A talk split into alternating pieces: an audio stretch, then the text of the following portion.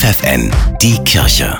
Regional. Für die Region Göttingen mit Steffi Behnke. Sünde oder Spaß oder Selbstschuld, so heißt eine Ausstellung der Caritas Suchtberatungsstelle, die ihr von heute an in der Basilika St. Cyriakus in Duderstadt sehen könnt. Anlass für die Ausstellung ist die Woche der seelischen Gesundheit. Suchtberaterin Friederike Smilge weiß aus ihrer Praxis, wie schwer Betroffene sich tun, eine Beratungsstelle aufzusuchen. Weil die Menschen sich schämen, plagen die sich ganz lange alleine rum und kommen eigentlich erst dann, wenn es irgendwelche maximal unangenehmen Nebenwirkungen gibt, wie Abmahnung vom Arbeitgeber, Ehepartner, Partnerin will sich trennen oder ähnliches. Sie ermuntert deshalb Betroffene und Angehörige, sich rechtzeitig an Profis zu wenden.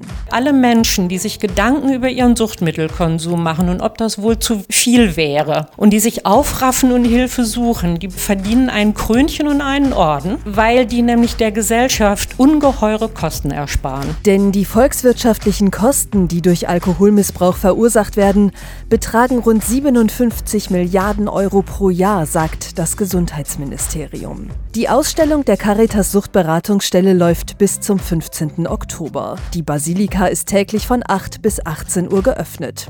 Igelkekse backen, Smoothies mixen, für Halloween basteln, all das bietet das Familienzentrum Mobil der Caritas Nordheim den ganzen Monat über, zum Beispiel in Katlenburg-Lindau, Dassel und Bodenfelde. Die einzelnen Termine findet ihr im Netz caritas-nordheim.de.